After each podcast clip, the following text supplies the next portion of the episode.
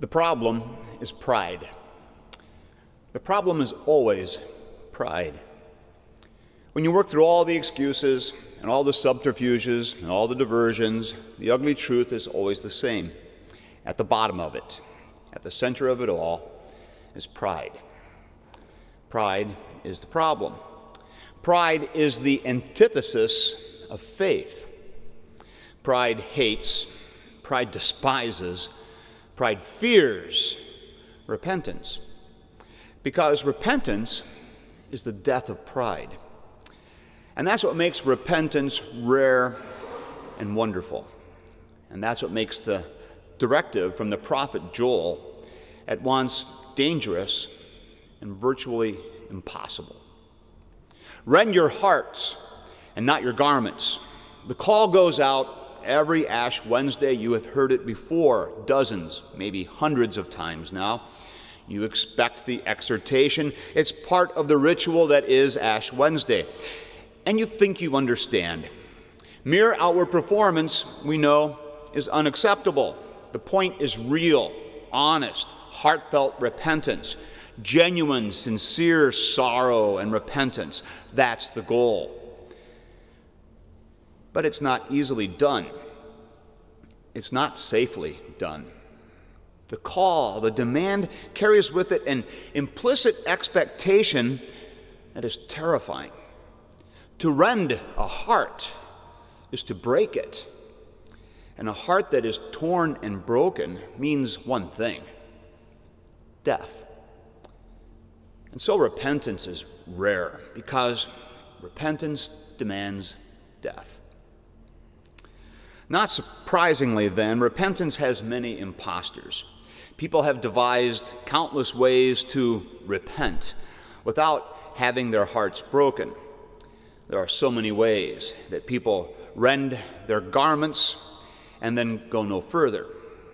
Of course, in our culture, literal garment rending is no longer expected or even acceptable. The sorrowful and the repentant do not tear their clothing in a literal way. Maybe that's too bad. It is a compelling image, graphic and tangible. The brokenness that attends one's awareness of failure and sin and horror is expressed by clothing that is also torn and rended. And so we see, we can visualize it so easily Caiaphas rising up and with deliberate execution and theatric magnificence, rending his garments over the horror of the incredible blasphemy he has been made to hear. We don't do that sort of thing anymore though it would be impressive. Think of it Tiger Woods on ESPN with a crisp Nike shirt in tatters hanging off his shoulders. Impressive. Still, the sort of garment shredding that does go on in our world, I think, is every bit as theatrical and every bit as superficial. The problem certainly persists. People are still quite happy with a bit of garment tearing to provide an appropriate, appeasing performance, while their hearts, the stronghold of pride, are left safely intact. Garment shredding has become part of the way of life in our world. A star athlete, an entertainer, a politician is caught in some disgraceful business or other, and if he has the good sense and a savvy PR person, he eventually orchestrates a careful process of public penance. Talk shows, interviews, web postings become the venue, and the expected apologies are offered, sometimes supplemented with genuine tears of sorrow and regret. Another garment publicly rent to the voyeuristic delight of an enchanted but somewhat jaded public. This is not the repentance called for by Joel. This is not the repentance appropriate for Ash Wednesday, and you know it. But what is wrong with that repentance anyway? It could, after all, be sincere and real enough. How does one determine when a heart has been broken and when it's not just garments that are being torn and made a big show? Is sincerity the distinguishing element? Sincerity is not easily measured, and frankly, is not a safe criteria that should occupy your attention. We are duplicitous creatures, and sincerity is an elusive, impossible goal. One can sincerely rend his garments, after all, leaving the heart intact. So, how do you know? How do you know in your own life when your repentance is real? How do you know that you are not just going through the motions and shredding another shirt? How do you know when your heart has been torn? How can you tell? Is the reality of repentance determined by how terrible you feel? Is it measured by the number of tears you shed? Is repentance validated by the degree of your desire to do better? Is it made real by the actual changes that are made? Is it validated by the affirmation and the approval of others?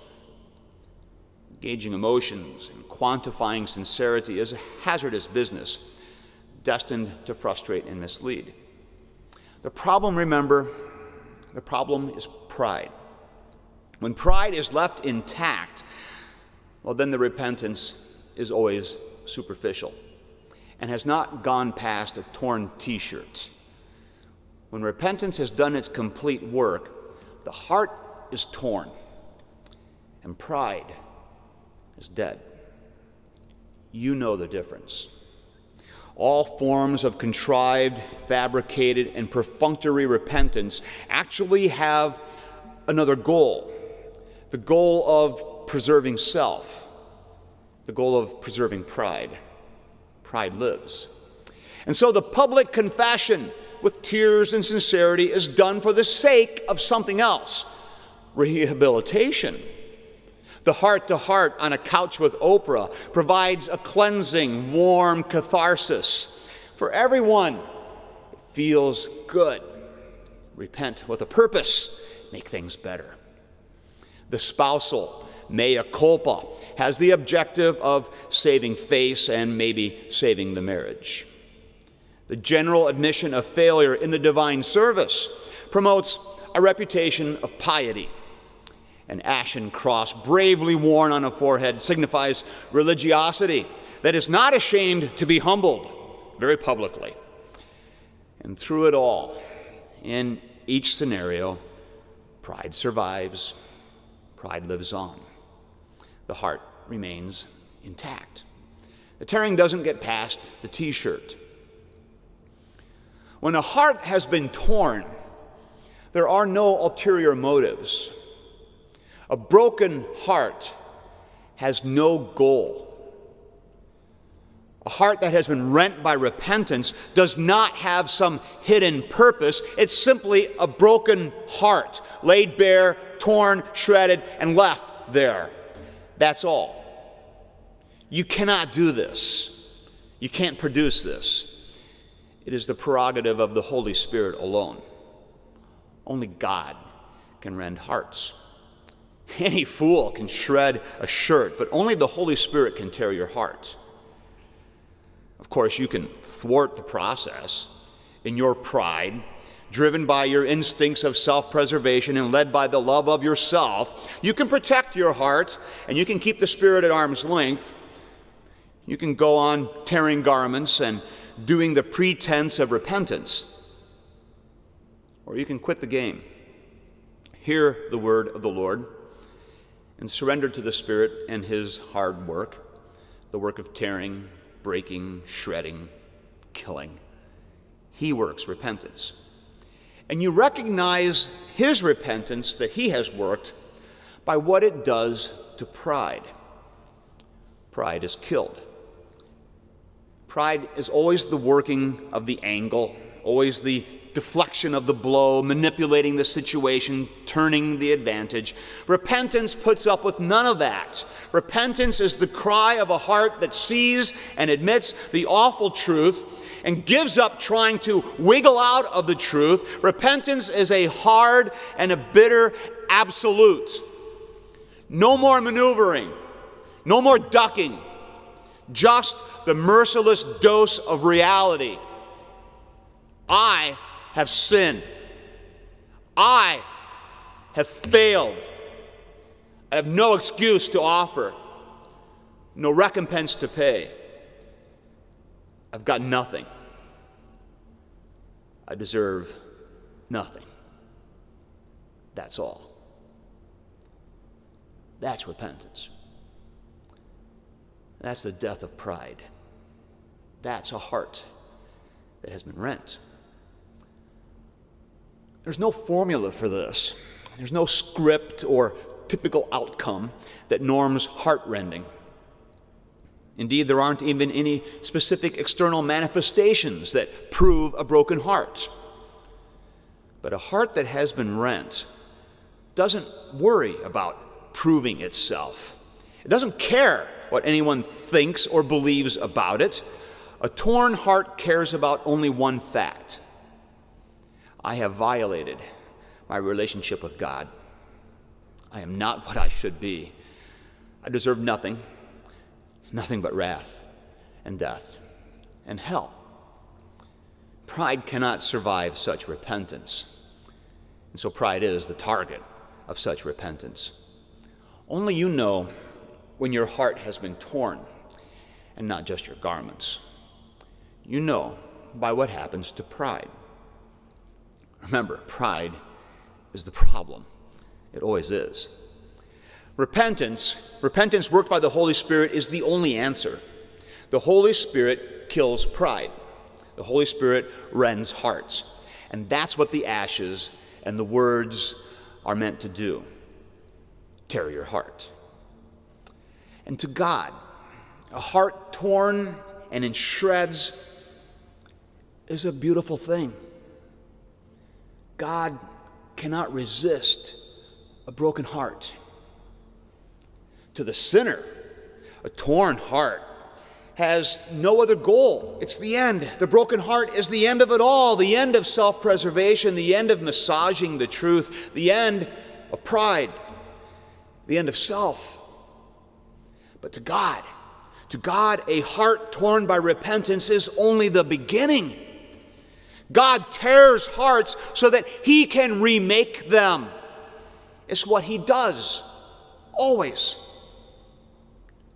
Who knows whether He will not turn and relent and leave a blessing behind Him? Who knows? You know. You know that God loves torn hearts. You know because you have seen, you have heard what God does with shattered hearts. He puts them back he raises them from the dead. Remember that you are dust. Remember, ashes to ashes, dust to dust. Remember, in the sure and certain hope of the resurrection to eternal life through Jesus Christ our Lord. That's the promise. That's what God does with torn hearts. That's what God does with your torn heart. Amen. We kneel for the litany.